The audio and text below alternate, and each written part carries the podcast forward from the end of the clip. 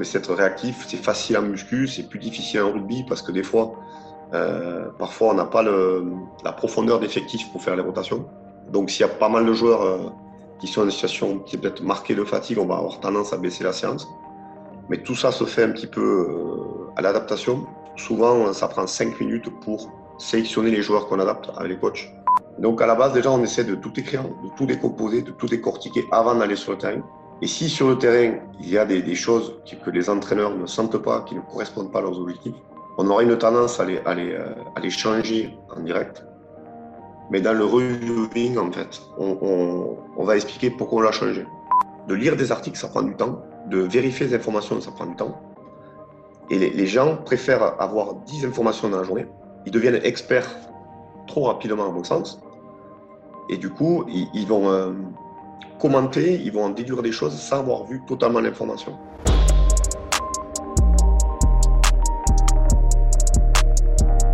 Ok Louis, on est live, bienvenue sur le podcast, comment tu vas? Bienvenue, ben écoute, euh, super bien, j'espère que toi aussi. Et, euh, et voilà. ah, C'est un plaisir de te recevoir. Donc pour ceux qui ne te connaissent pas encore, est-ce que tu peux parler un petit peu de toi, qui tu es et ce que tu fais? Ouais, alors je m'appelle donc Loïc Louis. En fait, euh, rapidement au niveau scolaire, bon, j'ai un master 2 en transportif, j'ai un diplôme universitaire. Euh, J'avais passé les niveaux 1, 2, 3 de chez Exos, Mhm. euh, avec le FMS entre autres. Et au, au niveau formation, j'ai participé à trois articles scientifiques, un en tant qu'auteur principal et deux en tant que co-auteur. Mhm. Euh, au niveau plus professionnel, j'ai été préparateur physique à Auch en Pro D2, en rugby. Puis j'ai passé une année à Perpignan à l'USAP, avant de migrer euh, en préparateur physique adjoint euh, chez Dragon à 13 à Perpignan. Et maintenant, je suis euh, sur la troisième saison à Provence Rugby en tant que responsable à la préparation physique. Mhm. En activité annexe, j'ai, euh, je crois, 6 ou 7 ans en enseignant euh, vacataire à- la faculté de Toulouse et une année à Tarbes. Mhm. Et euh, j'ai la chance d'avoir pu organiser des formations comme celle de Tim Gabet ou, ou encore de Christian Thibaudot. Voilà. Tu as mentionné avoir fait partie de, de plusieurs projets de recherche. Est-ce que tu peux en parler un petit peu plus?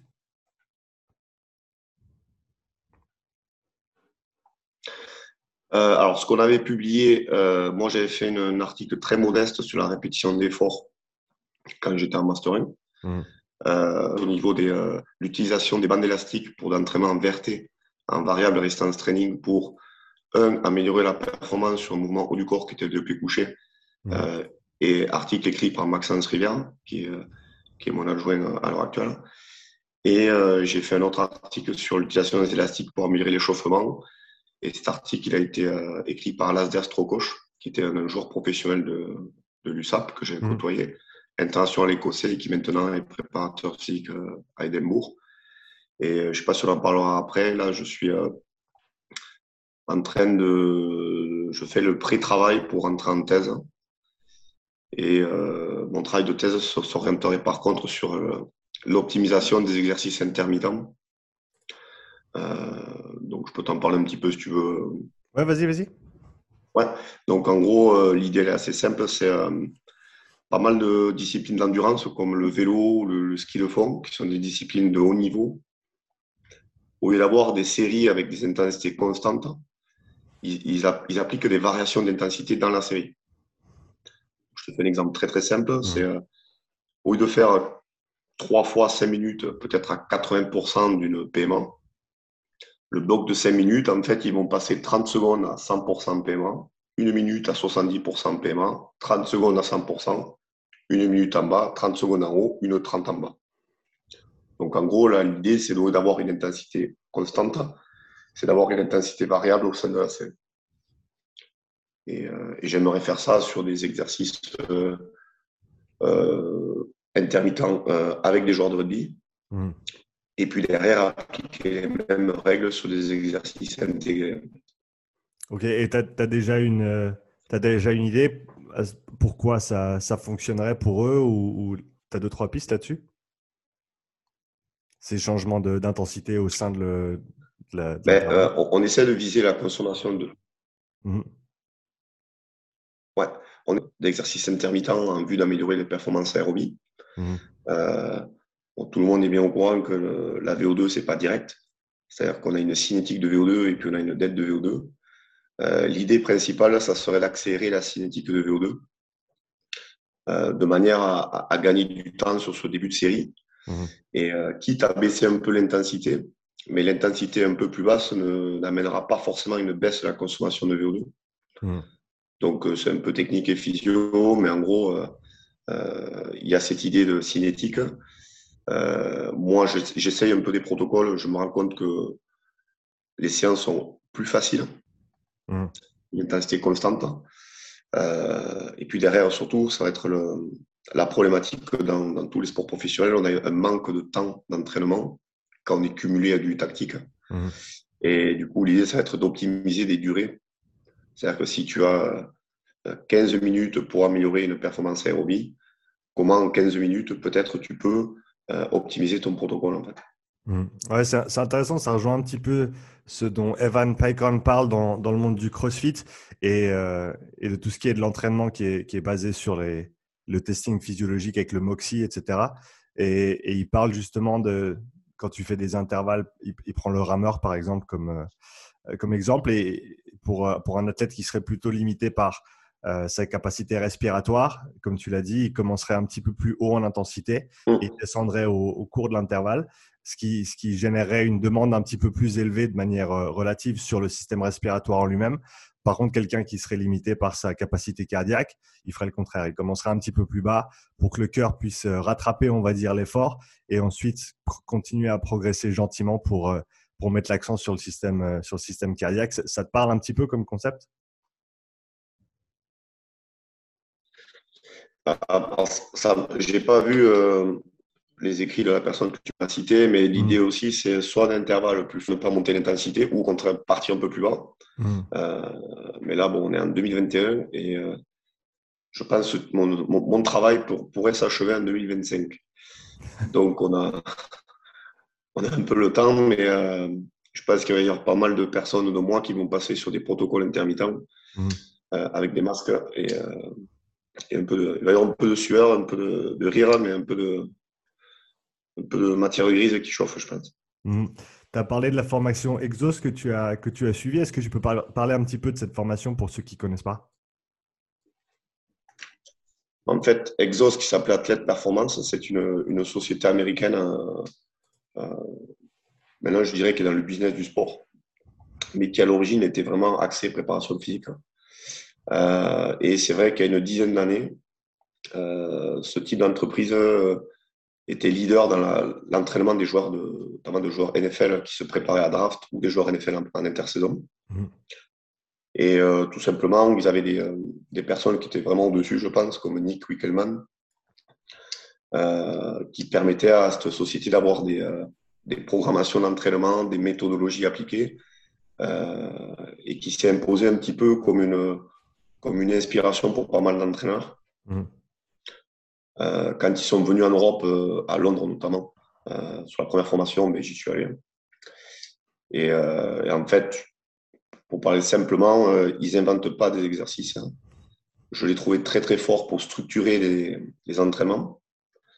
et puis derrière, le Nick Wickelman était très très fort pour coacher les personnes. Mmh et, et, quand j'y suis allé, en fait, tous les contenus, on pouvait les trouver. Euh, ce qui était plus, vraiment le plus intéressant, c'est un, euh, le coaching de Wickelman. Euh, et deux, les personnes qui avaient dans la formation, il y avait beaucoup de préparateurs physiques de première ligue de foot. Et du coup, moi, j'ai pas hésité. Là, je, suis allé un peu parler avec tout le monde, ce qui m'a permis à moi de faire un, petit bond en avant sur certaines options à prendre. Mmh et tu peux parler un petit peu de l'importance pour toi du, de, cet aspect du, réseau qu'on se crée au sein, de, au sein des sports de performance et, des connexions qu'on peut avoir avec d'autres préparateurs physiques, les conversations qui peuvent en émaner. Est-ce que ça peut apporter sur un, développement de carrière, un développement euh, professionnel? Ben, je prends deux exemples au niveau des connaissances. Je reprends cette formation. Euh, moi, j'avais fait simple, j'étais en fédéral euh, Il n'y a pas un monde en France, à ma connaissance du moment, euh, qui effectuait des, euh, des charges d'entraînement, qui, qui faisaient de la vraie programmation.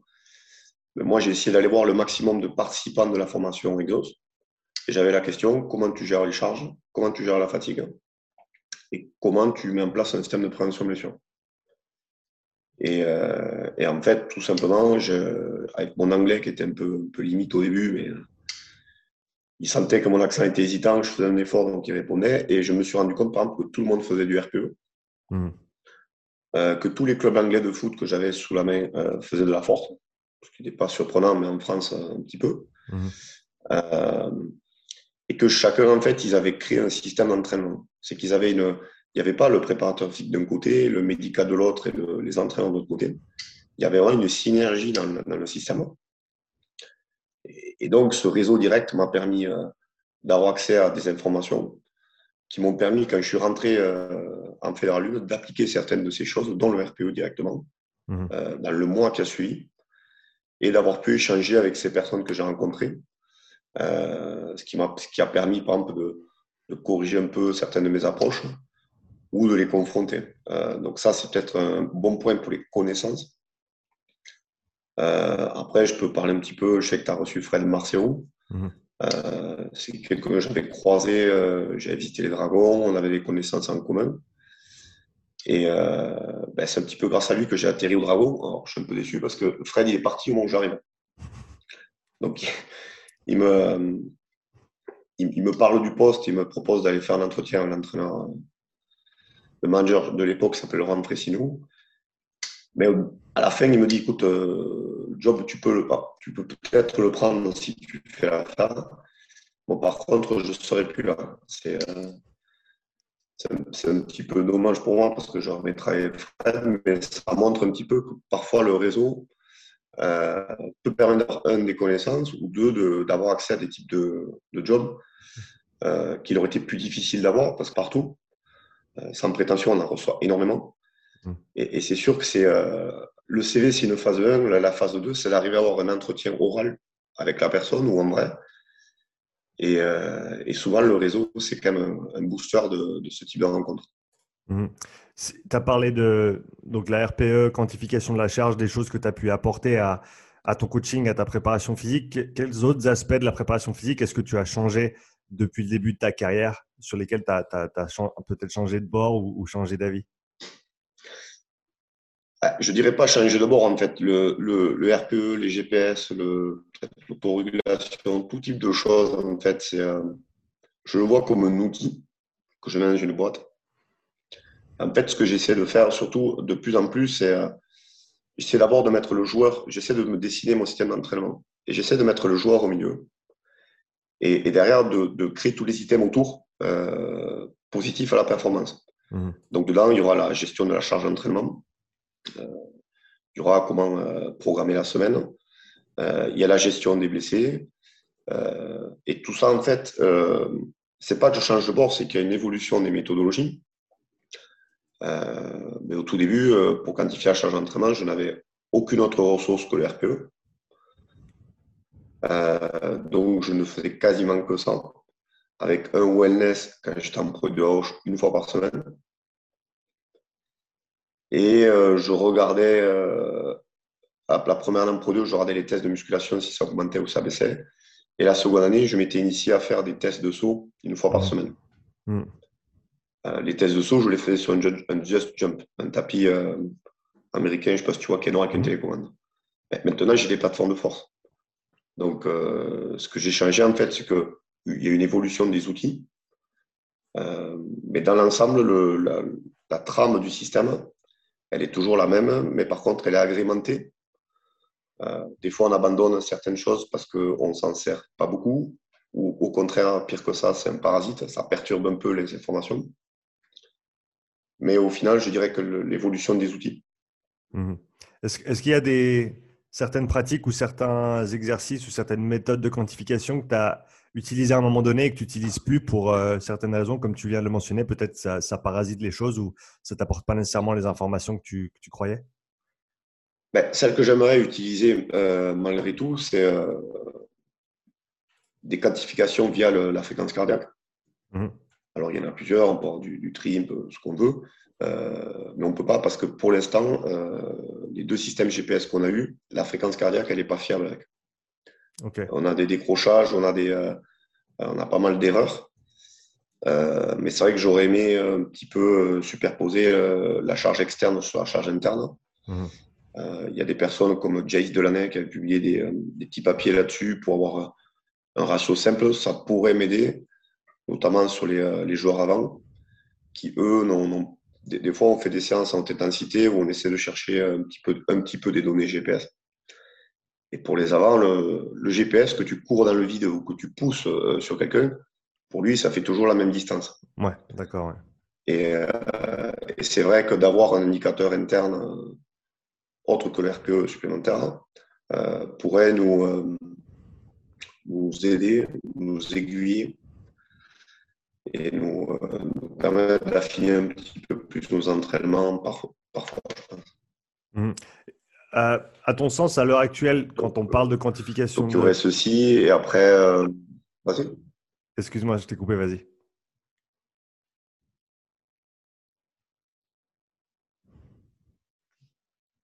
Ouais. Vas-y seulement, je t'ai coupé. Ah, pardon. Non, non, mais après, euh, le, on va faire un petit peu les outils. Tu vois, le, mmh. euh, les, euh, deux exemples. L'exemple du monitoring avec test de saut. Euh, c'est vrai que je me rends compte depuis, depuis un an où j'ai les plateformes de force que les plateformes de force sont beaucoup plus pertinentes que NoctoJump. Mmh. beaucoup plus pertinentes. Bon, quand je jump, j'en parle même pas. Et qu'elles me, me permet d'avoir plus de relations. je regardais par le passé la hauteur et le, temps de contact au sol par rapport au temps d'envol. Euh, je me rends compte que la hauteur, c'est l'indicateur le moins fiable, que je, mm. que je n'aurai quasiment plus. Et que par contre, le RSI est un indicateur assez, pertinent pour la fraîcheur non musculaire. Mais également, tout ce qui se passe dans la plateforme, ça va être le, freinage. Tu, es debout en fait en CMJ, tu as une phase où ton corps se déleste, où tu descends. Quand tu descends, tu as une phase de freinage juste avant la, poussée concentrique. En fait, donc, tu as, tu as cette phase de freinage, tu as cette phase concentrique et tu as cette vitesse de concentrique qui sont des indicateurs qui permettent plus rapidement de détecter des, euh, des problématiques. Et euh, je me prends un petit peu au jeu cette année sur la donnée du freinage notamment, mmh.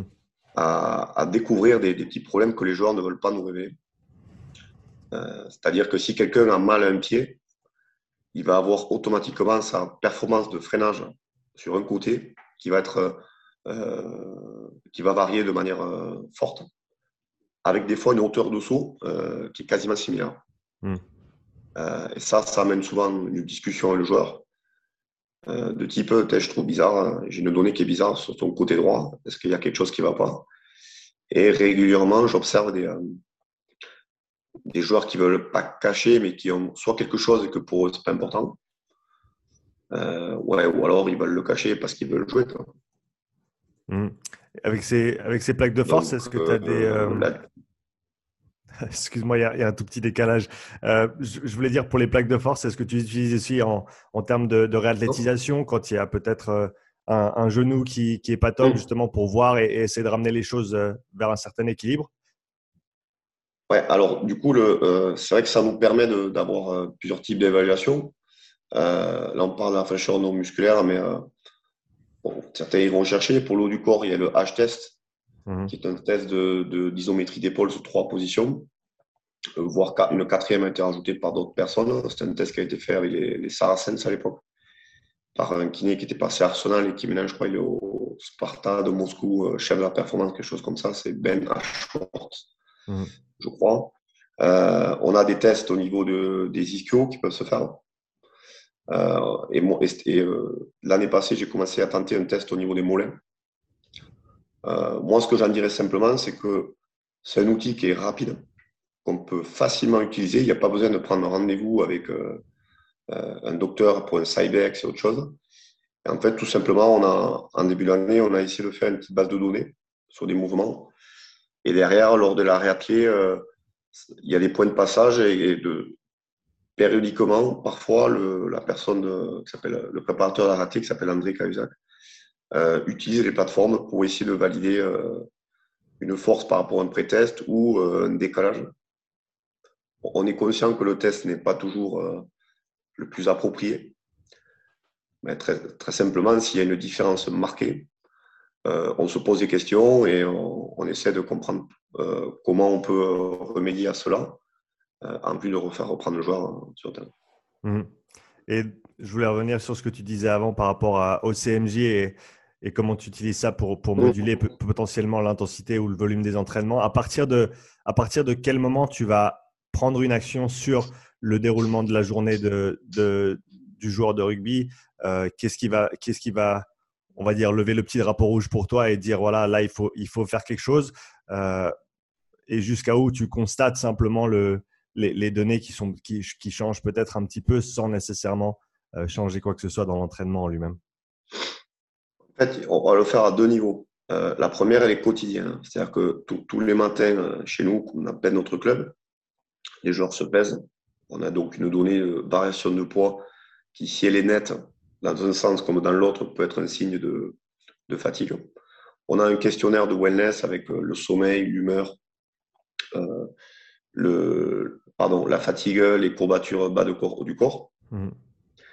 Et ça, en fait, c'est la première chose qu'on a tous les jours. On l'observe tout simplement. Si les notations sont très faibles, j'essaie d'aller parler aux joueurs en question. Donc, tu en as entre 2 et 5 par journée. Et si ces joueurs-là euh, m'expriment un petit peu de fatigue ou quelque chose qui ne va pas, qui peut être d'ordre physique, personnel ou, ou, euh, même des fois, euh, certaines personnes, elles notent toujours un petit peu faiblement. Elles sont faibles dans les notes. C'est une habitude pour elles. Elles ne sont pas forcément fatiguées, mais par exemple, tu as le 3 sur 5, c'est normal. Mmh. Il y en a qui dépassent jamais 3. D'accord? Et du coup, derrière, qu'est-ce qui se passe? C'est que discussion les entraîneurs. Euh, pour tenter de mettre des rotations en place sur des répétitions d'exercice. Euh, et on tente d'alléger la charge quand c'est nécessaire. Et discussion qui est plus simple avec, euh, avec les préparateurs qui bossent avec moi. Donc il y a André Cahuzac et il y a Maxence Rivière. Et on essaie de comprendre un petit peu, par exemple, quelqu'un qui met un bas de corps avec une douleur. ça peut être un genou, donc on va le passer sur mouvement de hanche, des choses comme ça. On essaie d'être réactif. C'est facile en muscu, c'est plus difficile en rugby parce que des fois, euh, parfois, on n'a pas la profondeur d'effectifs pour faire les rotations.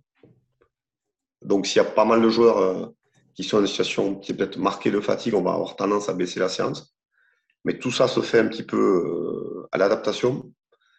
Et très souvent, ça prend cinq minutes pour sélectionner les joueurs qu'on adapte avec les coachs. Mmh. Et la méthode qu'on va utiliser pour les adapter, et en, deux, euh, le rajout de, euh, des sauts. En fait, en fin de semaine, je te fais très simple. Euh, je vais rader tous les wellness qu'il y a eu dans la semaine. Je rade tous les RPE qu'il y a eu dans la semaine. Je regarde les sauts. J'ai une charge prévue en fonction de la stratégie que les coachs vont appliquer. Et c'est à ce moment-là que je, fais varier ma charge, en fait. si je vois que l'image de la semaine, c'est une image où toutes les données que j'ai sous les yeux me montrent que euh, l'équipe euh, a bien passé la semaine et que les entraîneurs ont une nécessité d'avoir plus de répétitions d'entraînement, euh, eh bien, je vais tendance à augmenter un peu. Euh, par contre, si on a tendance à avoir beaucoup de matchs en peu de temps, comme à l'heure actuelle, je vais avoir tendance à freiner un peu en termes de charge totale, mais également de proposer différemment les exercices dans la semaine puisque pour moi, la gestion de la fatigue, c'est une histoire de, charge, c'est une histoire d'exercice sélectionné avec des effets euh, immédiats des effets retardés. Et qu'on sait qu'il y a euh, certains types d'entraînement qui sont un peu plus euh, difficiles à encaisser pour les joueurs. Mmh. Donc, on va avoir tendance à en enlever un peu. En termes de, de variation d'une semaine à l'autre sur la, sur la charge totale, comment est-ce que tu, tu fais la différence? Comment est-ce que tu ajustes ça? C'est de l'ordre de quelques pourcents? C'est de l'ordre de 10%, 15%, 20% Si on prend les volumes, le volume, il peut varier de maximum 10% si on est toujours sur un match euh, avec un nombre de jours réguliers. C'est-à-dire, si tu joues le vendredi et tu rejoues le vendredi d'après. Hmm. Par contre, les intensités qu'il va y avoir à l'intérieur, euh, celles-ci peuvent varier des fois jusqu'à 50%. Euh, c'est-à-dire que si tu prends le volume, il n'y a pas trop de différence parfois. Par contre, à l'intérieur, je te fais simple. notre semaine d'entraînement, en fait, je ne sais pas si on va en parler après, mais mmh, on, essaie d'utiliser un, système proche de la tactique. Donc, pour, simplifier, l'entraînement a été décomposé en actions collectives, sectorielles individuelles. En un. En deux, il y a une intégration horizontale de l'intensité d'entraînement, c'est-à-dire que le, on a un jour 1 qui est plutôt basse intensité, un exo 2 que moi j'appelle plutôt haute densité, et un jour 3 qui est haute intensité. Donc la densité pour moi, c'est quand on fait des mètres minutes, quand on a beaucoup de déplacements ou d'actions sur le laps de temps. Mmh. Et l'intensité, par contre, pour moi, c'est qu'on a des vitesses maximales, des accélérations maximales. Euh, je trouve que, que souvent, on, on, parle de haute intensité pour des choses, en fait, où on répète des choses. Et donc, moi, je préfère le mot densité, le mot intensité. Et donc, dans cette variation de, charge d'entraînement, euh, peut-être que le jour 2 d'entraînement, sur une semaine, semaine un peu de décharge, je vais baisser peut-être de 25% euh, la part des exercices de haute densité. Hmm. Euh, je te mettre un exemple plus concret. L'exercice haute densité pour être dans une opération tactique, par exemple, lancement depuis une touche OK Ça va durer une minute. On va se replacer en 15 secondes. On va rejouer. Donc, on fait une minute de jeu, 15 secondes, on se replace et on refait 45 secondes de jeu courant. Donc, ça fait un bloc de deux minutes. On va faire une minute de pause. Mais peut-être une, semaine, euh, une, une, semaine plutôt forte en volume, on va faire ça 10 fois. Donc 30 minutes de 2 minutes, 1 minute. Mmh ou à l'intérieur des thèmes stratégiques vont s'accumuler. Peut-être qu'il y aura trois lancements attaque de touche. Euh, trois fois, ça sera sorti, sorti de coup d'envoi. Et donc, on va essayer d'enchaîner. Peut-être qu'une semaine qui est plus, euh, plus légère, on le fera peut-être que euh, cinq fois.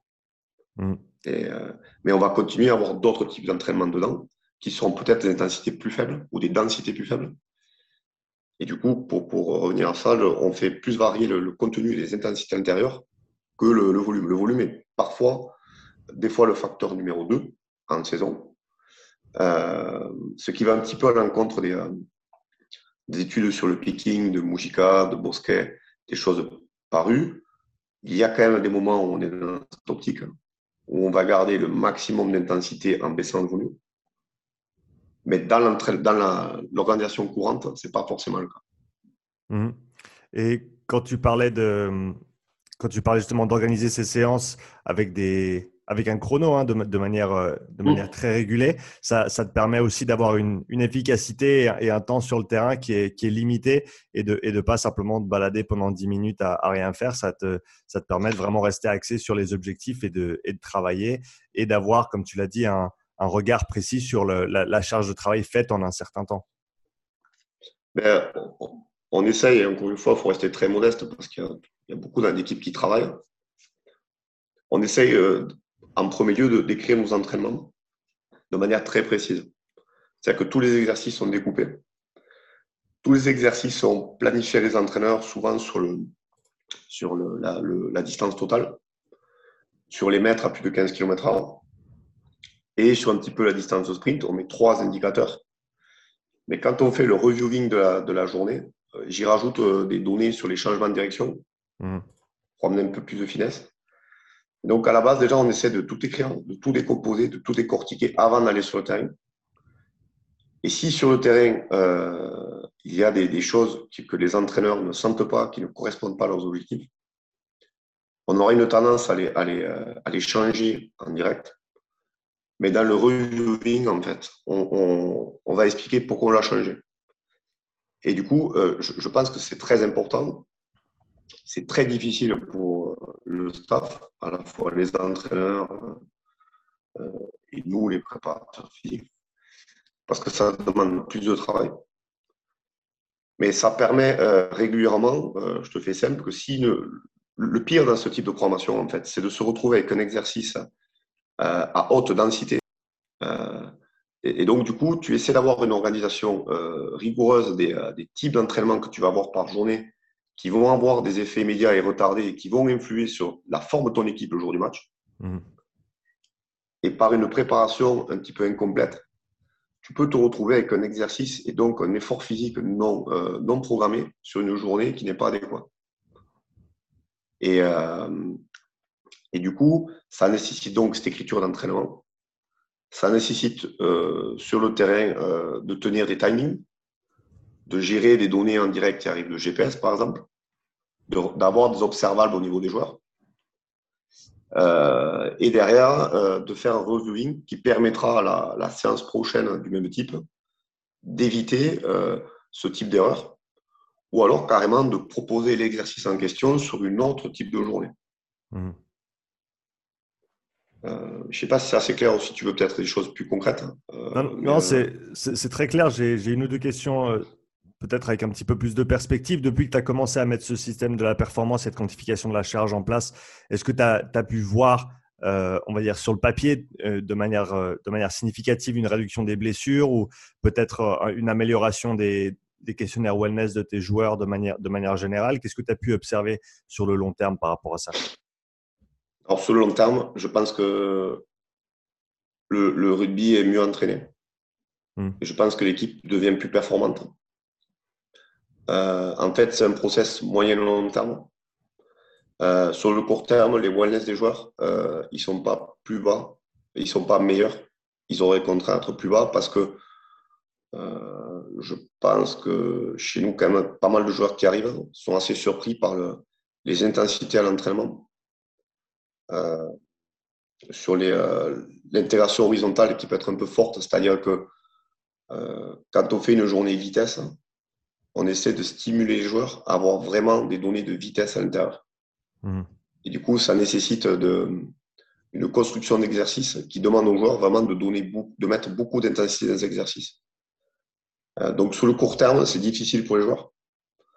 On a pas mal de personnes qui arrivent d'autres équipes qui mettent euh, jusqu'à six mois pour s'adapter, minimum. Mmh. Euh, et qui ont des. Les autres équipes ont des systèmes qui sont différents mais qu'au final, ils gagnent des matchs, souvent plus que nous, parfois.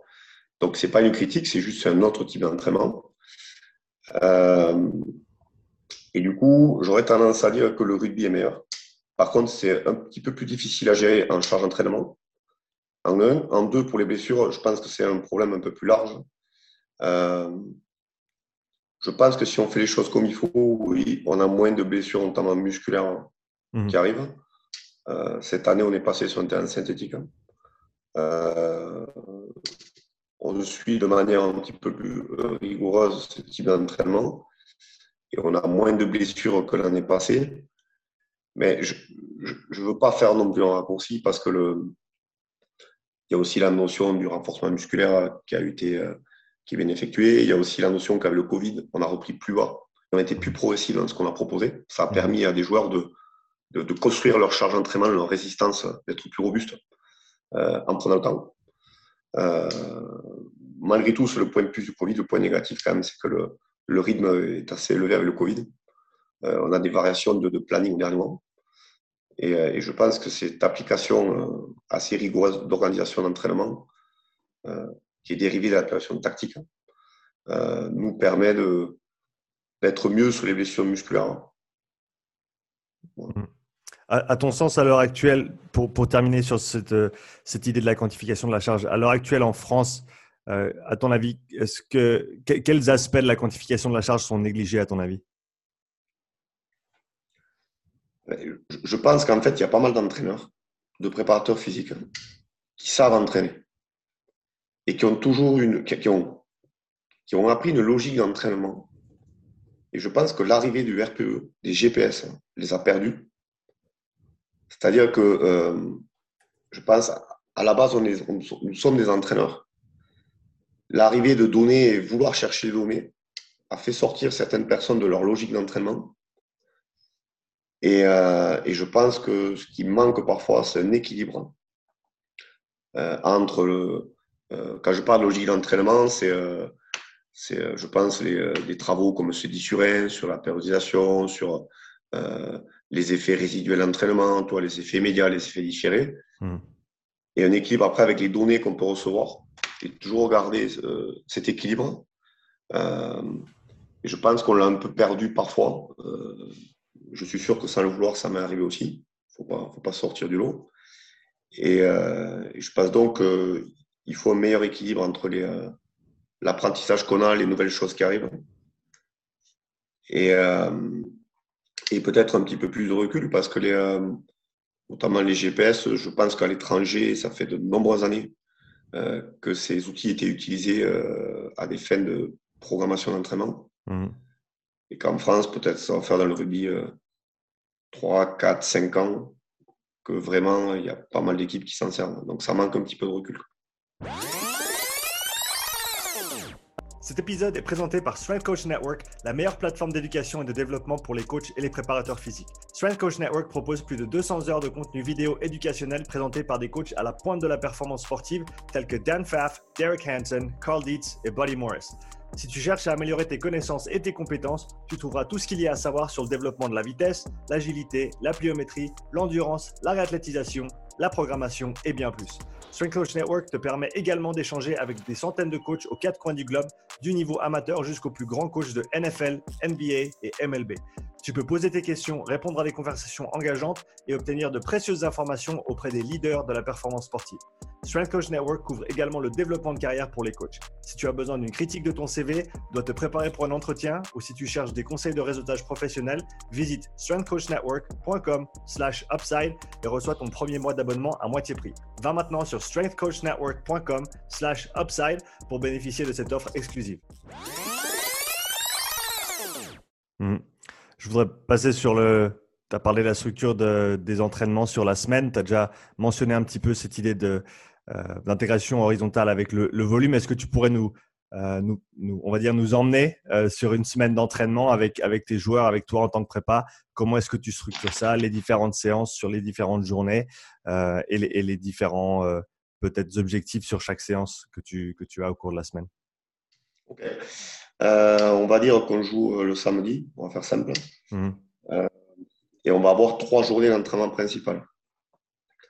Euh, les journées vont être euh, structurées sous trois points. Le volume, l'intensité 2, les espaces de jeu qui vont permettre de, respecter un petit peu euh, ce volume et cette intensité.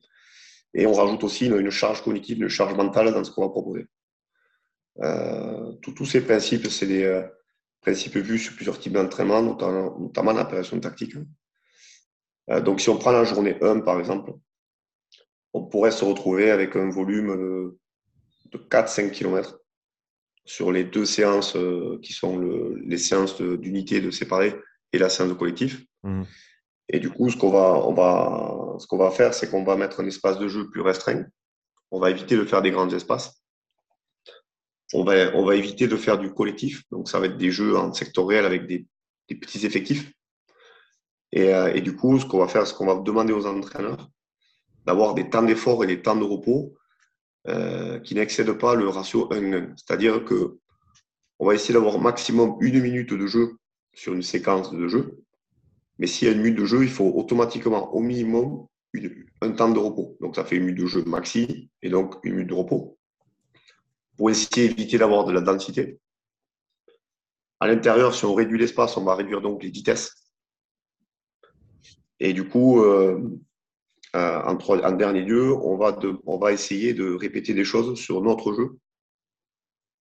Donc, on va éviter d'avoir des nouveaux apprentissages dans cette journée. Et euh, pour essayer d'être plus efficace. Et aussi, si on fait des choses qu'on connaît, on a tendance à moins louper les exercices au niveau technique et au niveau physique. On est souvent encore dans la fenêtre de récupération d'un match. Et, et, en plus, de plus en plus, euh, comme pas mal d'équipes, on, met une séance de jambes ce jour-là. Mmh. Donc, ça permet de. Euh, le moins TF1 serait long et on aurait un petit peu de temps à développer, mais ça permet, de, je pense, d'éviter d'avoir deux fatigues aiguës mmh. sur la même journée. Et ça permet de, de, maximiser un peu cette journée 1 pour mieux préparer la journée 2. Euh, la journée 2, par contre, ça peut aller jusqu'à la distance du match. Donc, on peut avoir des, des 6-7 km. Ça dépend des postes sous deux séances. Et là, par contre, on va avoir tendance à, proposer aux joueurs des, temps d'effort euh, supérieurs au temps de repos. Donc, on peut avoir des temps qui sont de 1 minute à 3 minutes à la séquence, avec des temps de repos euh, qui peuvent aller au maximum à 1 minute. Euh, pourquoi? Parce que j'essaie d'avoir un entretien, voire un développement des qualités aérobies, et que toujours cette histoire de, tentative de garder de la VO2 élevée durant les, exercices. Je, mhm. Tu sais très bien que si on dépasse une minute, on, risque d'avoir on risque de pas avoir le temps de remonter dans la répétition qui suit. Euh, comme objectif GPS, autant la première journée, on essaie de ne pas avoir de données. Là, au niveau des vitesses, euh, on accepte, parce que des fois, on va faire des formes de jeu sur des, des chasses au pied, sur des coups d'envoi, donc il y en aura on essaie d'être régulier dans ce qu'on propose, quitte à avoir des rotations sur les personnes qui en auraient, ça peut des ailiers. Et on va essayer d'avoir des données comme les, les mètres minutes élevés. Mhm. On va essayer d'avoir des, euh, des mètres haute intensité par minute élevée. Et on va essayer d'avoir des, des mètres de changement de direction élevés. Puisqu'il ne faut pas oublier que si, vous faites si tu fais un exercice simplement et que tu n'as, tu n'as pas de mètre à plus de haute intensité qu'on appelle dans l'exercice, mais que l'exercice est très petit et que tu as beaucoup d'accélération euh, et décélération, en fait, tu vas te retrouver quand même avec un exercice euh, musculairement difficile. Et donc, il te faut une autre donnée que la donnée euh, à plus de 15 ou à plus de 18 km/h pour quantifier un peu ton entraînement. Donc, c'est l'idée de. Nous, ce qu'on a fait, c'est qu'on a pris l'accélération maximale et on a fait la distance à 50% de cette accélération on appelle ça la distance de mechanical work chez nous. On s'est créé un peu cet indicateur. Et on, va essayer d'avoir de la densité dans ce jour 2. Euh, les espaces sont grands. Euh, on peut avoir des exos collectifs. Euh, et on va un tout petit peu travailler sur l'adversaire et un peu moins sur nous. Ça, c'est la journée 2. La journée 3, c'est plus une journée vitesse. Donc, le volume pourrait ressembler autour des 4 km comme la journée 1 finalement. Euh, le temps d'effort pour être de 1 pour un temps de repos à minima de 2, donc maximum peut-être une minute d'effort. Mais si tu fais une minute, il faut faire un départ toutes les 3 minutes. Mmh.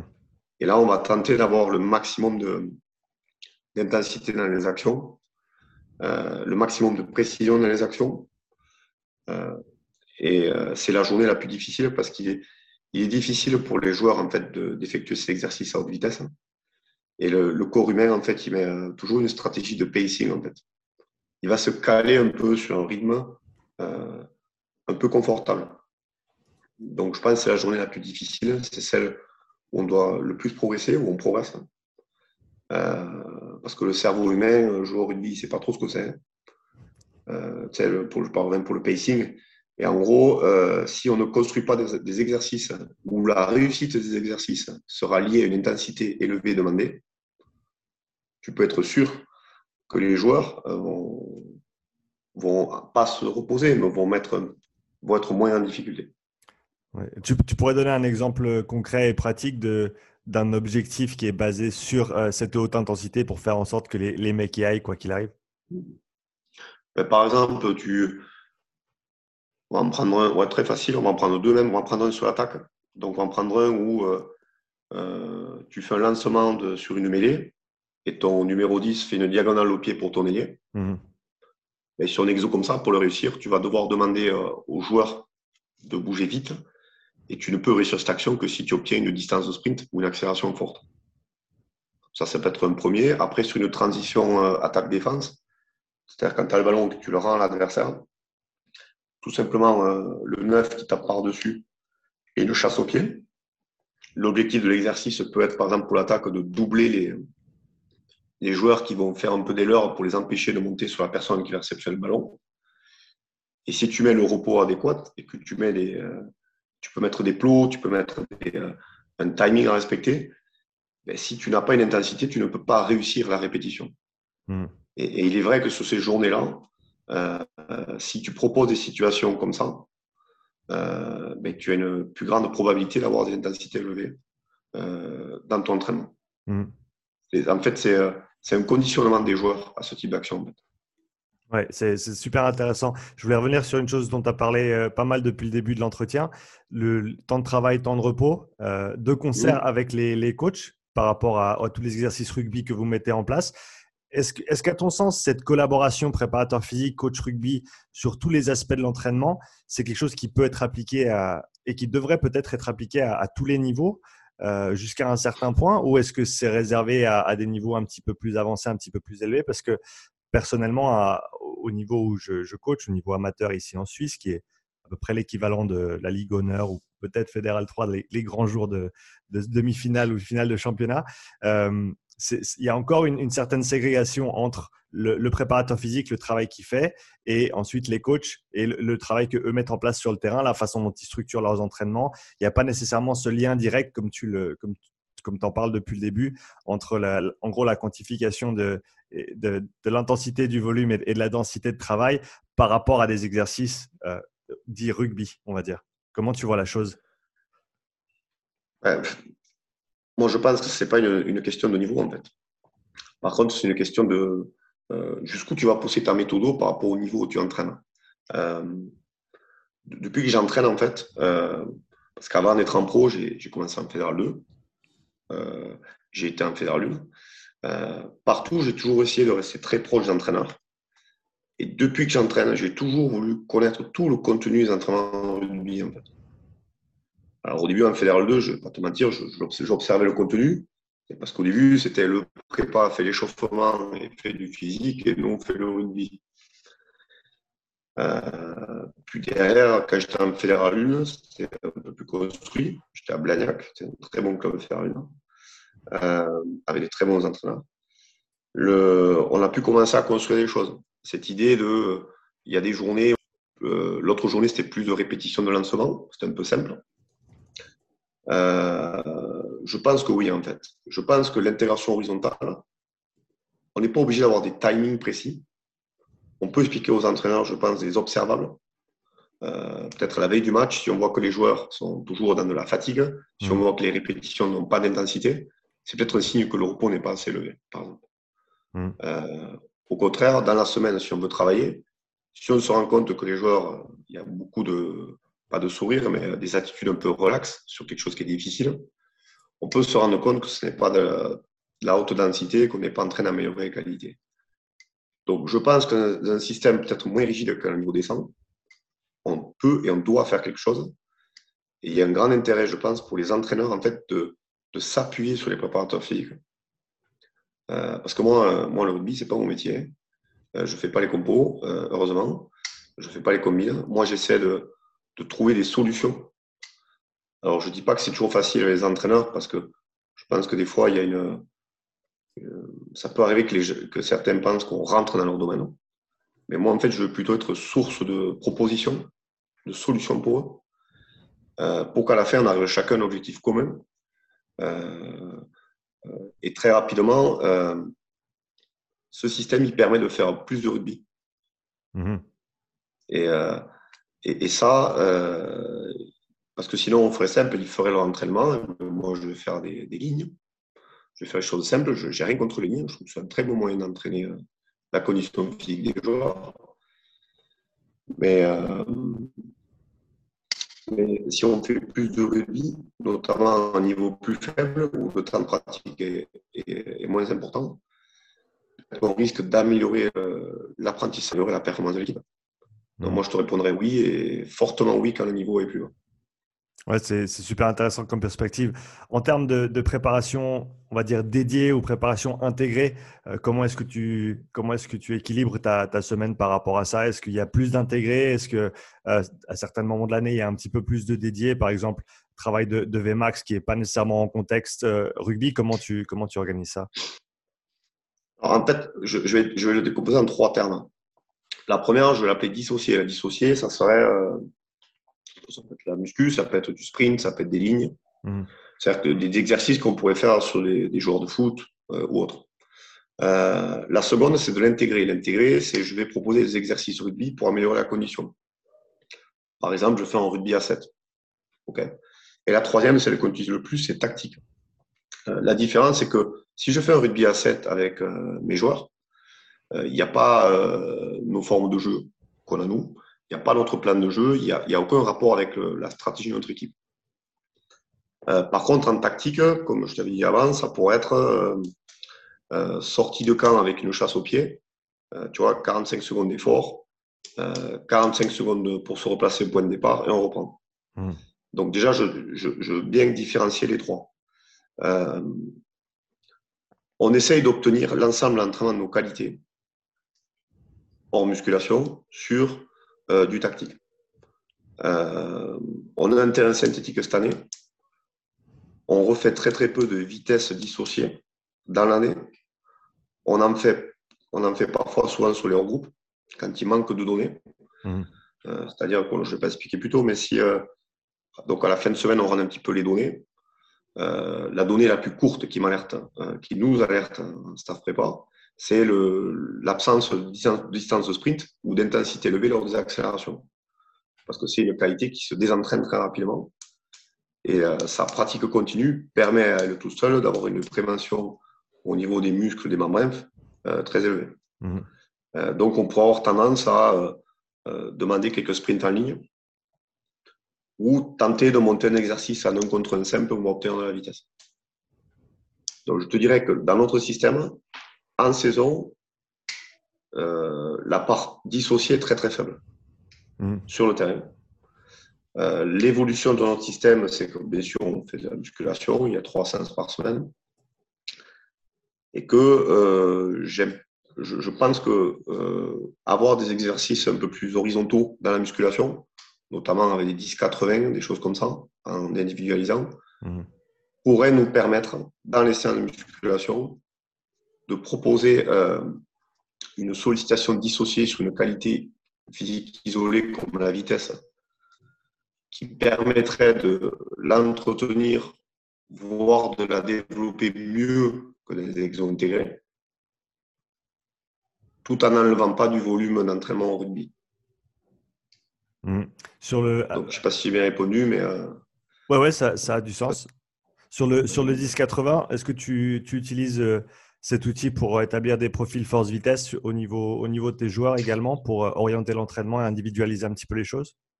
Alors, ça fait deux ans qu'on veut l'acheter, mais on n'a pas la, place pour le prendre. Hmm. On a un centre d'entraînement qui se construit avec une piste de 25 à 30 mètres. Il faut qu'on définisse la fin à l'intérieur de la salle. Et euh, à ce moment-là, on l'aura. Et je pense que c'est un outil qui est, euh, qui est très performant. Euh, tout comme le GymAware ou des outils d'évaluation permettent d'avoir des cibles et de, donner un feedback direct aux joueurs pour obtenir le maximum de ce qu'ils peuvent faire. Mhm. Je pense que le 1080, il a cette, particularité dans, un axe plus spécifique. Et euh, je ne dis pas qu'il y en a un qui est mieux que l'autre, mais euh, je pense que l'axe horizontal est complémentaire du vertical. Mais c'est souvent celui qu'on est, pour l'instant, on est un petit peu moins précis pour l'entraîner, de par la difficulté de l'évaluer. Mmh. Mmh. Euh, je veux parler un petit peu de, périodisation. Comment est-ce que tu, qu'est-ce que ça veut dire pour toi le mot périodisation sur une saison et comment est-ce que tu abordes euh, une nouvelle saison avec ton équipe par rapport à ce, à ce, à cet aspect-là de la chose? Ben, euh, déjà la, première chose que, j'essaie de faire, c'est d'avoir des longues discussions avec l'entraîneur responsable pour comprendre d'abord qu'est-ce qu'on va faire aujourd'hui. Et, euh, et, à partir de là, euh, tu vois, cette année avec le Covid, on a pu décomposer notre entraînement pour l'adapter un petit peu à son tactique. Euh, c'est vrai que le Covid nous a, permis d'avoir le temps de le faire, a permis à mon entraîneur d'avoir le temps de le faire, parce que c'est un travail qui est, qui est important. Et en fait, je vais beaucoup, beaucoup écouter. Et après, je ne dirais pas que c'est simple pour nous, mais euh, si on respecte certains principes, euh, la pré-saison, le premier, c'est que euh, reprendre progressivement, refaire monter le volume et l'intensité de manière progressive. Je pense que c'est fini le premier jour de la pré-saison où le, prépa il prend les joueurs, il tue toute l'équipe en une heure. Il va voir le coach, il dit qu'ils sont pas en forme, mais c'est pas sa faute. Mais non, mais en gros, je pense que si on reprend de manière euh, mesurée, il faut savoir, il faut savoir entre guillemets perdre du temps pour en gagner derrière.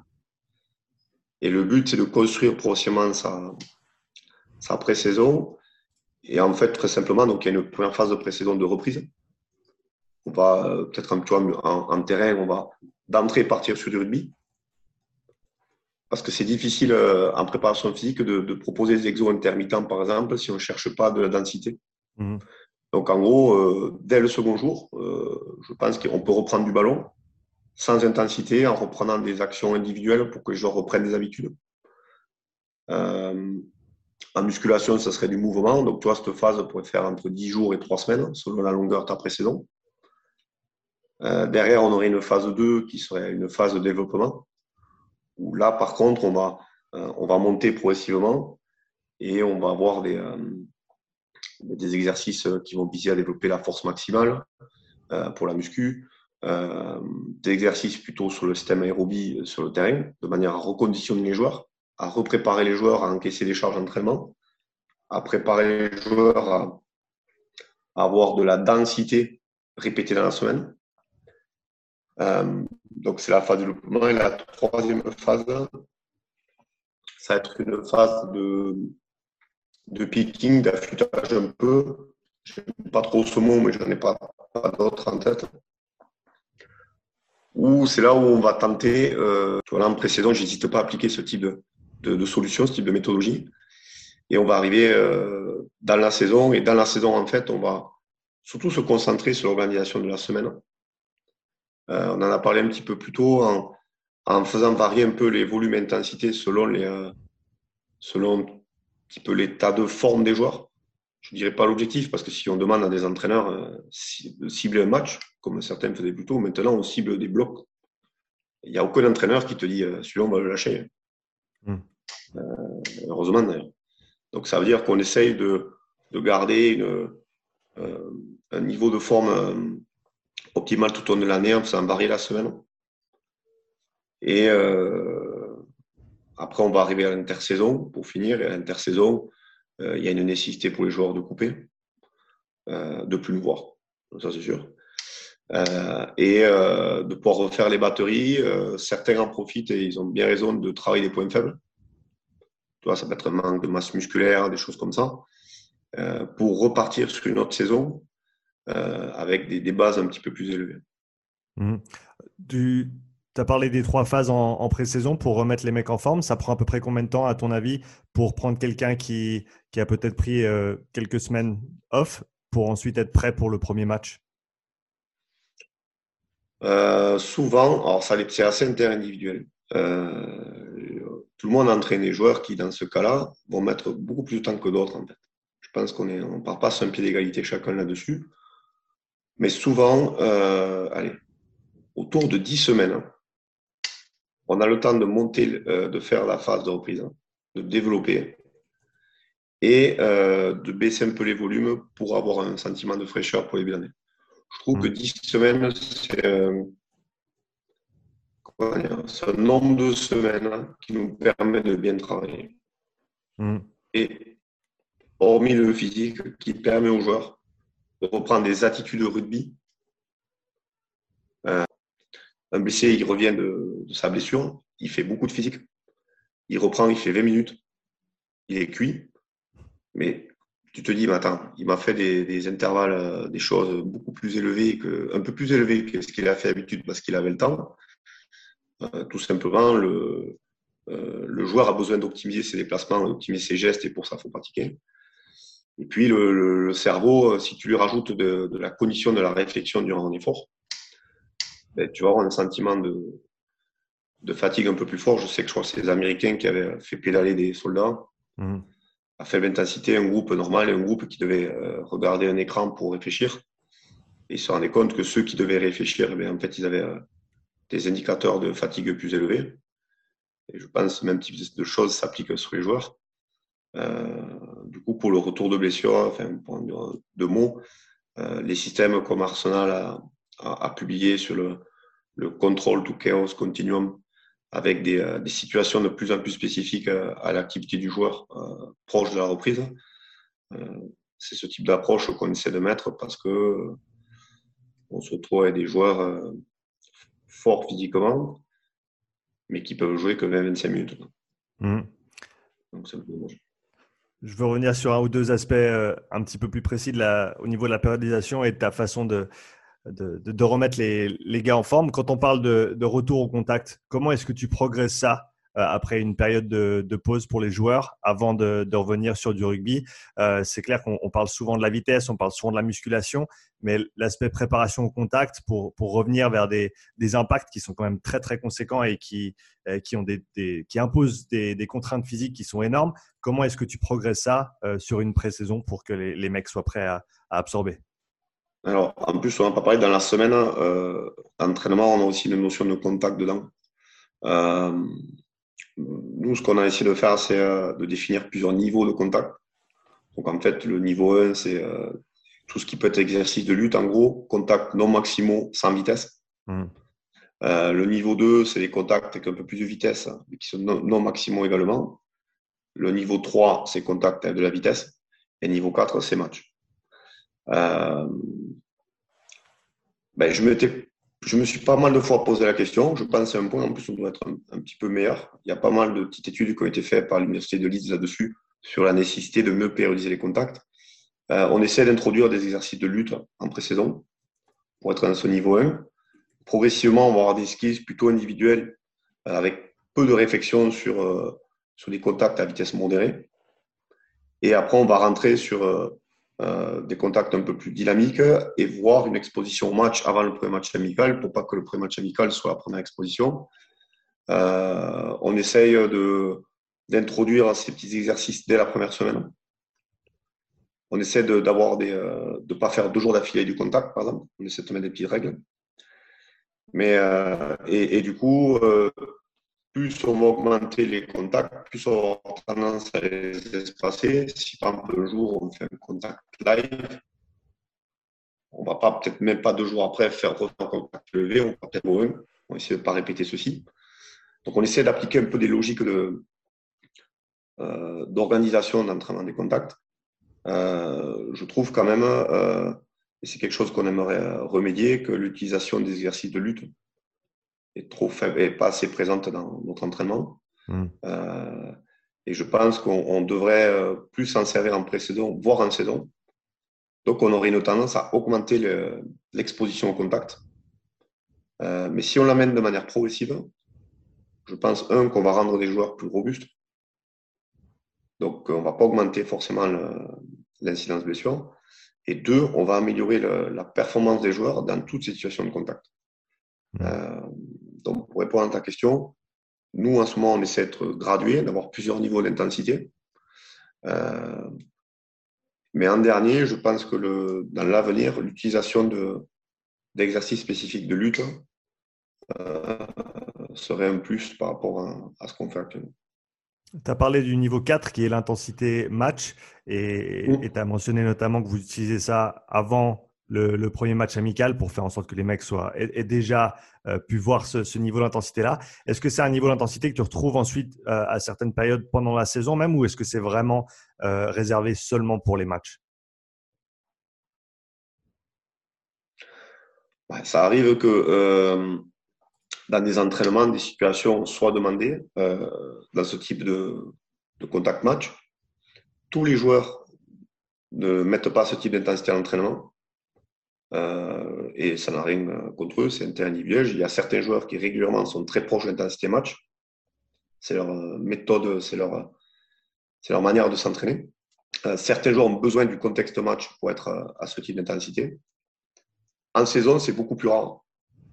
Mais il ne faut pas dire que ça n'existe pas parce que bien sûr qu'il arrive des semaines où les entraîneurs ont une volonté de durcir un peu pour, pour euh, rendre les joueurs un peu plus euh, réactifs sur le, match qui va arriver. On va appeler ça comme ça. Mhm.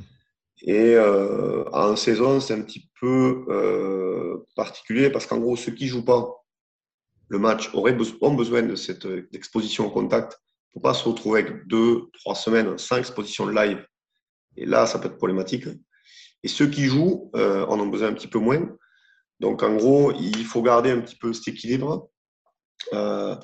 Euh, j'avais eu l'idée à un moment de mettre une durée de contact live minimum par joueur et, maxim, et maximale par joueur par semaine. C'est quelque chose que je n'ai pas assez développé. Euh, peut-être parce qu'à force, les entraîneurs ils vont mettre par la fenêtre, hein, y a force de mettre des, seuils. Mais euh, je pense que l'idée serait peut-être un petit peu là-dessus. C'est-à-dire que C'est-à-dire que si un joueur n'a pas fait peut-être 5-10 minutes de jeu avec des contacts élevés par semaine, ça peut être un petit peu problématique.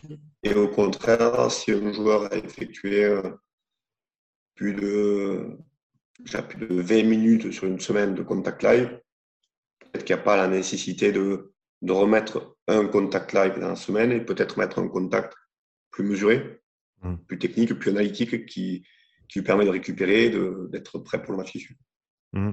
Donc on a, on a parlé du, la progression par rapport au contact. Euh, maintenant, si on parle de la vitesse, combien de temps ça prend pour toi pour, pour ramener un joueur de l'intersaison jusqu'à euh, arriver à toucher sa Vmax euh, sans avoir aucun souci ou en, limitant un maximum les, risques et les soucis en termes de blessures? Souvent, dans ce qu'on me propose, j'essaye d'avoir des distances de sprint à, à la fin de la phase d'adaptation, c'est-à-dire la troisième semaine on est un peu là-dessus. Et sur les deux premières semaines, on aura une tendance, euh, nous les prépas, à proposer un petit peu euh, des choses que j'ai un peu dérivées eu chez Exos, c'est-à-dire des échauffements euh, sur l'axel. donc on va, nous, en fait, on va essayer de contrôler lors des premières semaines et premières séances l'exposition aux accélérations, l'exposition aux décélérations. Et également tout ce qui est multidirectionnel. C'est nous, on va le contrôler beaucoup plus, on va être un peu plus analytique. Euh, et on va essayer de faire monter un peu ce volume. Là, pour le Covid, par exemple, euh, les joueurs n'avaient pas le droit de se toucher. il y avait une, euh, pas mal de règles qui font que on était, on, était, en difficulté de proposer des exercices en collectif. Mmh. Et du coup, on a fait deux, trois semaines de, de réapprentissage à accélération, réapprentissage euh, et, donc, euh, réponse 1, troisième semaine souvent, euh, en ayant tout cet apprentissage tout au long de ce, cycle en fait. Hmm. Je veux passer maintenant sur un, autre sujet qui, qui, va certainement te parler, c'est le lien entre la recherche et la préparation physique. tu as, mentionné notamment depuis le début de l'entretien certains, certains ouvrages, certaines références scientifiques. Comment est-ce que tu Comment est-ce que tu vas chercher ces informations au niveau de, la base de données scientifique qui, existe et qui continue à, grandir tous les jours? Et comment est-ce que tu l'intègres ensuite dans ta pratique de tous les jours en tant que préparateur physique? Alors, je, pense que dans tout ce qu'on dit, il y a toujours un équilibre en fait. Euh, pour la recherche scientifique, moi, je n'ai pas peur de dire, j'en lis, je pense, beaucoup. Peut-être trop, mais j'en lis beaucoup. Régulièrement, j'attends pas que ça sorte sur Twitter ou autre pour aller lire.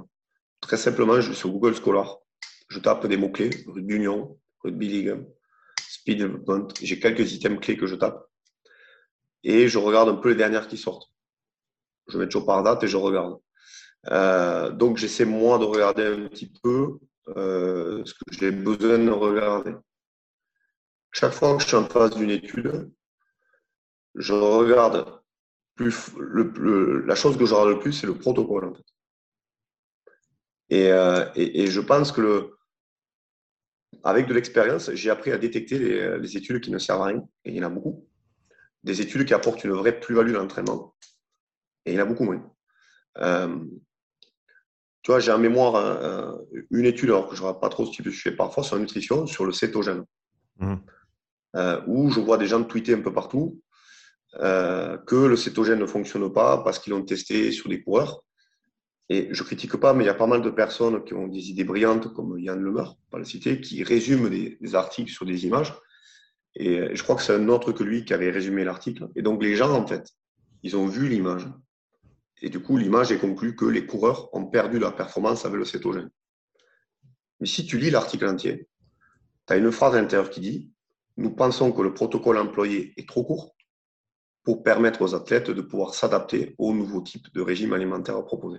Hmm. Donc, si tu lis cette phrase, tu comprends que les auteurs eux-mêmes ont tenté ceci. Donc, la vraie conclusion de l'étude, elle est plus, simple. C'est pas de dire que cétogène ne marche pas. C'est de dire que si tu n'as que quatre semaines pour préparer un athlète, ne lui change pas le régime alimentaire. Et les gens l'ont transformé en le cétogène ne marche pas, regardez. Mais personne n'est allé lire l'article. Et, je pense que la problématique à l'heure actuelle, c'est que de lire des articles, ça prend du temps. De vérifier les informations, ça prend du temps. Et les, gens préfèrent avoir 10 informations dans la journée. Ils deviennent experts trop rapidement, à mon sens. Et du coup, ils, vont euh, commenter, ils vont en déduire des choses sans avoir vu totalement l'information. Et je pense que c'est la grosse limite de, euh, de l'utilisation de la recherche, c'est que le, un, beaucoup d'articles ne sont pas euh, écrits dans un but d'amélioration, mais plutôt des fois dans un but de publier. Mmh. Euh, et deux, les personnes qui, le, qui les lisent veulent avoir trop d'informations. Et je pense qu'il faut, il faut effectuer ce travail qui est un peu pénible et qui est long. Donc là-dessus, tu vois, j'en ai encore un qui est facile, celui du jus, du jus de betterave. Il y en a un qui est, que Martin Buchette reprend souvent sur le. Dans les stats, tu te rends compte que euh, de boire du jus de betterave améliore la performance en sprint sur les joueurs de foot. Mhm. Euh, la question, c'est est-ce qu'un sprint de, de, 20 mètres nécessite de l'énergétique directement dedans? Peut-être pas. Qu'est-ce que la betterave peut apporter? Peut-être une ressource d'énergie mais que le sprint n'a pas besoin. Alors, comment tu veux améliorer ton sprint avec du jus de betterave? Hmm. Par contre, si tu regardes l'article, tu te rends compte que les statistiques à l'intérieur, elles font que plus tu as de joueurs, plus tu auras un P de probabilité qui t'amènera un résultat positif.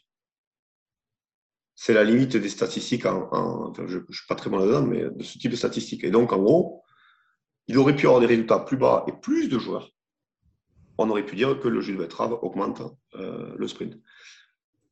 Et, je pense que les gens qui ont vite retweeté, vite euh, publié l'information, déjà ils l'ont effacé quand Buchette il a découpé l'article, mais, mais surtout ils n'ont pas lu l'article, ils n'ont pas réfléchi au, sens de l'article. Euh, toi, je t'en fais un dernier, puis j'arrêterai avec ça. Il y a les masques d'entraînement. J'espère que tu n'es pas sponsorisé par eux. Mais bon. il, y a, un article, je crois que de tête, je, te, je le dire, c'est 15 secondes d'effort pour 45 secondes de repos. C'est un truc de ce style. Et donc, on compare avec masque et sans masque. La première question, qui fait du 15-45 pour augmenter la, VO, de max? Parce que le, les masques, c'est respirer dans un bouchon de stylo Donc forcément que euh, tu vas avoir moins d'oxygène durant la phase de repos et que tu vas devoir en générer une, excitation du système. Mais du coup, la première question, c'est est-ce que le protocole n'a pas été développé pour tenter de montrer absolument un effet positif sur l'appareil? Et, c'est là où je pense que les personnes euh, sont, un peu niaises et sont, sont pas assez sérieuses. Et moi, ce que j'essaie de faire, je me mets un délai de six mois. Quand je vois quelque chose qui vraiment peut changer mon entraînement, pendant six mois, je ne l'applique pas dans l'entraînement. Je le développe. Et j'essaie de me convaincre de ne pas l'utiliser. Souvent, quand je passe les six mois, euh, j'ai tendance à me dire, j'ai pas réussi, soit j'ai pas assez travaillé, ça arrive. Et là, je vais tenter de, l'aborder. Mais maintenant, j'ai un délai de six mois où euh, je me lève pas tous les matins en pensant avoir trouvé une, nouvelle méthode que personne n'a trouvée. Parce que souvent, les gens ont l'impression du coup d'être un peu des génies.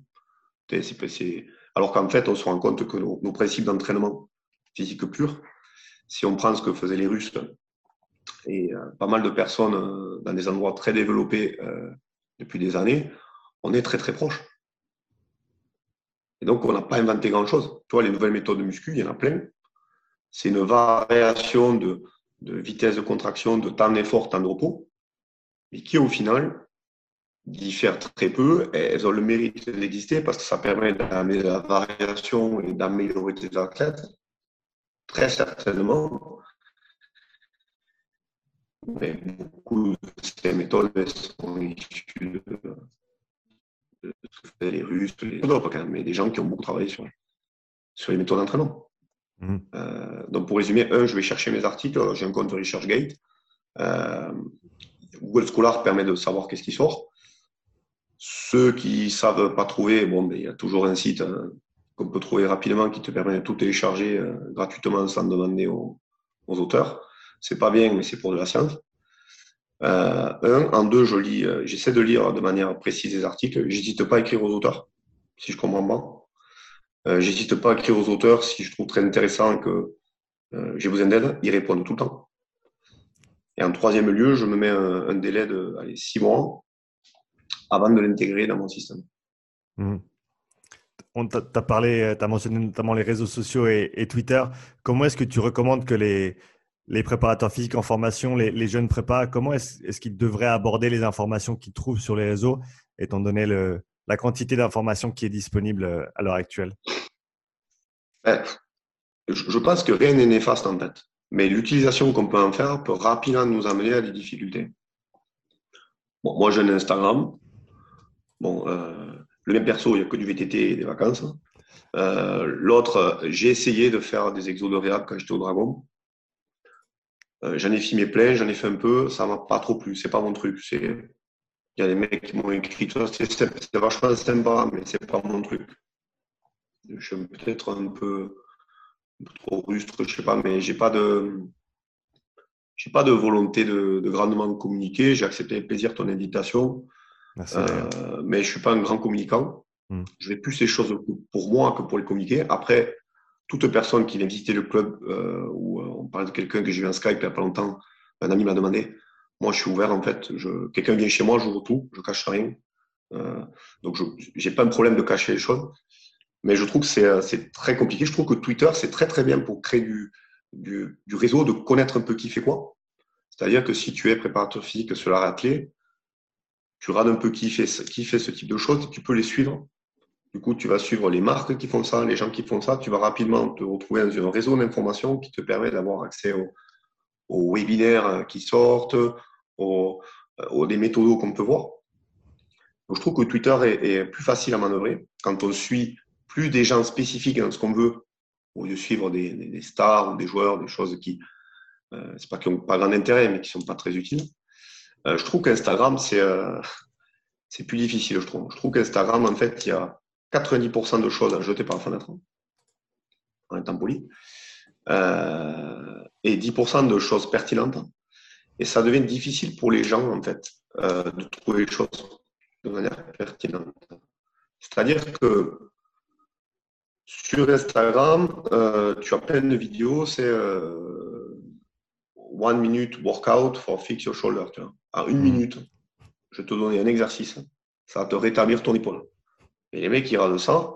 Et, du coup, euh, c'est c'est trop réducteur. On ne peut pas soigner à une minute. Et du coup, Instagram est farci de vidéos comme ça, farci de, de, de raccourcis en fait. Et je pense que les raccourcis, ça ne fonctionne pas. Alors, il y a des personnes de qualité, oui, c'est sûr. Euh, il y a des personnes sur Internet qui font des choses de qualité. Euh, tu vois, je ne vais pas faire de pub, mais, Fred, par exemple, Marcelo à Sport Conditioning, mhm. oui, c'est vrai que j'ai, je ne me rappelle pas avoir vu quelque chose qui n'est pas de qualité chez lui. C'est très rare. Alors, bon, il faut qu'il m'envoie un t-shirt pour dire ça, mais, mais, euh, mais dans, mais dans l'ensemble, c'est rare, c'est sélectionné. Il y a pas mal de, de, chaînes que je suis. Toi, je suis Prehab Guys euh, en anglais. Je regarde Kelly Starrett qui ne demande pas que des exercices, mais explique un peu des, je dirais, du, le sens du corps humain, sans être euh, allé trop loin. Il explique des choses où quand tu comprends ce qu'il dit, tu comprends pourquoi le corps humain réagit comme ça. Mmh.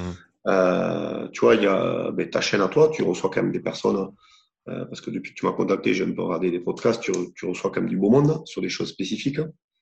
Et, et on a le temps d'écouter les gens expliquer un peu leur, leur philosophie. Euh, à moins que tu me résumes en 30 secondes sur un post Instagram, euh, ça serait réducteur. Mais, mais du coup, j'espère que les gens vont se dire bon, ça va, mais au moins j'ai compris un peu. Euh, et du coup, ce que je t'explique là, en fait, si je te fais un exemple, imagine qu'on on, a parlé de plateforme de force. Mais si, on pense que c'est une bonne idée, il faut aller du coup se renseigner quelles sont les marques que tu utilises, aller voir. Il y a, Ma marque s'appelle Okinamix, qui a fait des vidéos en webinaire qui sont fantastiques. Hein. Mais, mais il y en a pour 10 heures. Et si tu ne te tapes pas les 10 heures, peut-être que tu ne peux pas comprendre. Et moi, sur les plateformes, j'en ai un an et demi, je suis un débutant. Je ne serai euh, peut-être un expert que dans 10 ans, quand j'aurai du recul, quand j'aurai fait des choses encore plus évoluées. Euh, et là, j'ai l'impression qu'avec les réseaux sociaux, certaines personnes, en 10 minutes au montre à main, elles deviennent expertes d'un domaine sans contestation. Et leur source, c'est euh, un Instagrammeur qui se refait l'épaule, c'est un joueur de NFL qui suit un entraînement chez son pote qui est catastrophique, mais c'est vrai que c'est un joueur NFL. Mmh. Euh, et du coup, euh, pour résumer un peu, je pense que les gens intelligents et les gens qui, peut-être pour moi, je pas moins intelligents, mais qui ont plus de difficultés, se réinventeront tous les mois et n'auront pas de fil conducteur. Et à la fin, je pense que c'est les gens qui, à qui il manquera de compétences. Mmh. Euh, Loïc, je voulais terminer avec deux, trois questions pour l'entretien d'aujourd'hui. La première serait, quelles ont été tes plus grosses influences au cours de ta carrière? C'est pas mal ça. il fallait me la préparer ça. Le, euh, non, en fait, euh, le, le moment où j'ai basculé, euh, je pense, quelque chose de mieux, c'est quand je suis allé à Bordeaux au diplôme universitaire. parce que je sais pas si j'ai un diplôme universitaire de prépa à Bordeaux. Mmh. En fait, je me suis retrouvé en cours. Moi, j'étais à la fac de Toulouse. Mais c'est vrai qu'à Bordeaux, les profs étaient un petit peu. Je crois que c'était un petit peu supérieur. Et la vraie question, je me suis demandé, mais pourquoi lui en face de moi, c'est lui mon prof? En fait, mon influence, pardon, ça a été de comprendre pourquoi des personnes réussissaient mieux que d'autres. Et donc, moi, j'allais leur poser des questions, pas sur le cours, pour savoir euh, où qu'ils étaient leur parcours, tout ça. Et je me suis rendu compte que euh, mon influence première, ça a été de comprendre qu'il fallait euh, que ces gens-là avaient développé une expertise. Après, la première influence, j'aime les choses structurées. Donc, c'est vrai que les approches anglo-saxonnes de l'entraînement, euh, je me rappelle donc, après vu Exhaust, d'avoir vu l'organisation de Manchester United en 2010. Mhm. Euh, quand j'ai vu ça en 2010 et quand je voyais comment étaient structurés les clubs en France, euh, c'est vrai que je me suis dit, mon influence a été de, si un jour je peux, de pouvoir structurer l'entraînement. Donc c'est une réponse un peu bizarre, mais en gros, mon influence principale, c'est plutôt de comprendre les personnes que j'ai eues en enseignant qui m'ont aidé comment elles en sont arrivées là. En deux, euh, après j'échange un peu avec pas mal de personnes. Pendant le Covid, j'ai fait peut-être une dizaine de Skype. Je veux dire, j'ai pas d'influence euh, primaire sur d'autres. Il y a des gens avec qui j'aime échanger. Tu vois, je parlais de, de, de, Fred Marcerou, mais même au sein de mon club, j'ai Maxence Rivière, j'ai André Cahuzac, j'ai Benjamin Arquet. J'ai des gens autour de moi qui sont compétents, mmh. à qui je peux échanger. Il j'ai des entraîneurs avec qui j'échange. Euh, euh ça dans, même dans, dans le foot, dans le rugby. Il euh, n'y a pas de dominant, mais j'ai l'impression que rester en mouvement, euh, discuter avec des personnes qui ne sont pas d'accord avec vous, qui n'ont pas la même approche que vous, c'est ça qui permet d'être influencé de manière positive. Et j'ai jamais eu, j'ai jamais eu de tuteur de stage ni rien en fait. J'ai toujours eu mes stages, j'étais moi tout seul. Donc ça m'aurait sûrement aidé. Mais de l'autre côté, ça a permis de rapidement prendre, être capable de prendre des décisions. Donc, euh, donc j'ai pas de mentor. Je sais pas si c'est. Peut-être que tu peux devenir mon mentor. Je sais pas. non, je pense pas. j'ai pas le j'ai pas le niveau pour euh, pour prétendre à, quoi que ce soit de ce côté-là. Et, je, ne sais pas c'est une conversation qui est intéressante à mon avis. Est-ce que est-ce qu'on a tous besoin d'un mentor? Est-ce que est-ce qu'on a besoin d'une personne référente chez qui on peut ou vers qui on peut se retourner pour poser certaines questions et, avec une certaine responsabilité de euh, d'un côté et de l'autre? Je sais je sais pas si c'est absolument nécessaire. Qu'est-ce que tu penses de ça?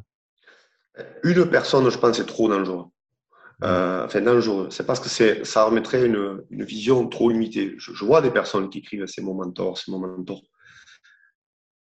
Les gens qui écrivent c'est mon mentor et qui réussissent, je me rends compte souvent, quand tu les vois à l'instant T où je pense qu'ils sont en situation de réussite, ils sont très éloignés de leur mentor. En fait. Et c'est justement cet éloignement qui les a mis en situation de réussite. Donc je dirais avoir des personnes fiables autour de soi, d'horizons différentes, qui permettent de te faire réfléchir. Et comme je te dis, des fois, tu n'es pas d'accord avec eux, mais euh, ils te font réfléchir. Et que tu sais que c'est des personnes qui ne sont pas intéressées, ni par un poste, ni par de la renommée. C'est juste parce que, euh, ouais, c'est des, amis, on peut le dire. Et que tu sais que si tu leur dis un truc, ils vont pas forcément te dire c'est super. Ils vont te dire attends, pourquoi tu n'as pas fait ça? Pourquoi t'as pas Des fois, tu les trouves pénibles? Euh, parce que tu n'as pas pensé aux choses des fois aussi. Mais euh, c'est elles qui te permettent de, progresser. Euh, après, comme je te dis, des fois, tu écris à des personnes qui écrivent des papiers. Tu vois, j'ai eu la chance d'échanger avec Tim Gavette et Christian Thibaudot parce que quand tu organises la formation, tu restes toute la journée avec eux. Mmh. Et c'est vrai que eux aussi, c'est des personnes intéressantes parce qu'ils sont libres. Ils sont loin de ton, ton, club et tout ça. et ils ont croisé tellement de personnes qu'ils vont te donner des, des indicateurs, des choses euh, souvent très pertinentes en très peu de temps, parce qu'ils ont l'habitude que des personnes comme, nous viennent leur poser des questions. Euh, donc je dirais euh, intéressant de pouvoir avoir des personnes avec qui échanger, avoir confiance. Mais si on peut en avoir plusieurs de plusieurs domaines, je pense c'est un gros plus. Mmh. Louis, qu'est-ce qui te fascine à l'heure actuelle dans tout ce qui est tout ce qui touche au sport de performance ou performance sportive? Je pense que je reste un peu basique. Je pense que c'est l'être humain plutôt en fait. Hein. Euh, c'est un peu bête comme réponse, mais là, euh, on a des gym aware, on a des GPS, on aura, d'autres trucs. Hein. Je ne sais pas ce qu'ils vont nous inventer, mais ils vont le faire. Hein. Euh, par contre, celui qui est le plus difficile à manœuvrer, c'est l'être humain. des fois, j'y arrive bien, des fois, j'y arrive pas bien. Mmh. il ne faut pas mentir. Personne. Je trouve qu'avec le l'avancée depuis que j'ai. Au début, quand tu entraînes au début, tu es forcément très proche des joueurs. Euh, j'étais peut-être un peu plus entraînant au début, j'étais dans une autre position, qui n'étais pas responsable, ou je m'entraîne avec eux, ou euh, quand j'étais à LVC, je courais avec eux. Et là, c'est vrai que de se monter un peu, je n'ai pas monté, mais d'avoir un poste avec plus de responsabilité, t'impose d'avoir un petit peu plus de recul. Et je trouve que des fois, c'est un petit peu dommage parce que je me suis souvent régalé à entraîner des joueurs à, bien travailler avec eux. Mais travailler avec eux, tandis que là, je suis plus sur la direction, ce qui est un mot un peu différent. Mm. Et donc, je te dirais, l'être humain, je trouvais fascinant. Des fois bien, des fois pas bien. Des fois, tu vois des joueurs qui reviennent de blessures, tu sais pas comment, mais une volonté de, malade. Des fois, tu as des joueurs qui ont plutôt une volonté euh, limitée et du coup, tu, mets plus de temps. Euh, tu mets plus de temps. Des fois, tu as des joueurs qui ont la volonté qui ne sont pas organisés. Tu mets du temps. J'ai souvent plaisir à, à recroiser des joueurs que j'ai eu entraîner parce que quand je les entraîne, des fois, je suis pénible. Et on peut parler plus librement après. Et euh, d'autant plus quand certains de ces joueurs utilisent encore des choses que toi, tu leur as amenées des années après, alors que tu ne les vois plus. Mmh. Euh, donc, je dirais ce qui me fascine, c'est plutôt les, les, relations humaines. Le, euh, et le rugby, je pense là-dessus, c'est un, un, sport dans une bonne position. Mmh. Louis, je veux, terminer avec une dernière question. Merci beaucoup d'avoir accepté cet entretien. En tout cas, quel conseil donnerais-tu aux, jeunes prépa physiques qui, t'écoutent en ce moment? Alors, si tu dis jeune, c'est que je suis vieux. Euh, je pense que je leur dirais que ça prend du temps euh, d'avoir de la compétence. Ça prend du temps, ça demande des efforts. Euh, l'avantage, c'est que ouais, il y a beaucoup de personnes qui veulent le faire, il y a peu de postes. Régulièrement, ceux qui sont compétents, ils arrivent à un poste. Régulièrement. On n'est pas là du tout. Donc ça veut dire que pour moi, si tu travailles, si tu prends le temps euh, de faire les choses, tu risques d'y arriver. Donc je dirais en gros, être consistant, être patient, être passionné. Euh, et je dirais toujours euh, être un peu absurde, comme un amortisseur, c'est-à-dire que quand tu découvres quelque chose d'énorme, redescends au milieu, essaie de mesurer un peu. Et quand tu penses que c'est la catastrophe, la même chose. Attention doucement, reviens au milieu. Et si tu absorbes, tu dureras. Par contre, si tu es toujours dans le yo-yo, je pense que tu ne feras pas long feu. Louis, merci. Euh, un grand merci à toi d'avoir accepté cette invitation. Où est-ce que les gens peuvent te retrouver sur les réseaux? Ouf, il va falloir qu'ils cherchent. J'ai un Instagram qui s'appelle Préab Rugby. Euh, sinon, j'ai un Twitter aussi, à mon nom. Euh, donc, euh, sans problème, j'ai un compte euh, ResearchGate aussi. je veux dire, il n'y a aucun, aucun problème. S'il y en a qui ont une question particulière, qui t'envoie un email, j'y répondrai sans problème. Je ne pense pas que j'ai proposé des choses qui amènent des questions derrière, mais on ne sait, jamais. Mais non, non, moi, je ne communique pas beaucoup, mais après, je, je réponds. Euh, toi, les gens qui m'envoient des CV, j'essaie de répondre à tout le monde. Hmm. Il faut que je réponde un peu. Euh, parce qu'il faut être euh, poli, euh, quelles que soient les demandes qu'on a. et j'essaie d'être accessible. Des fois, je suis un peu en retard pour répondre, mais tout comme moi, j'ai besoin de poser des questions à des gens ou demander des services, parce que c'est des services. Je pense qu'il faut être capable de, de, faire la même chose pour tout type de personnes. Mmh. En tout cas, un, grand merci à toi d'avoir participé aujourd'hui. Je veux aussi dire un grand merci à tous ceux qui ont écouté ou regardé cet épisode. N'oublie pas d'aller suivre Louis donc sur Instagram et sur Twitter. Et si tu as des questions, euh, il est à ta disposition. Pour terminer, bien sûr, je veux dire merci à notre sponsor pour cet épisode. Toi qui écoutes, tu peux aller sur strengthcoachnetwork.com slash upside pour bénéficier de 50% de rabais sur ton premier mois. À bientôt pour un nouvel épisode. Allez, ciao.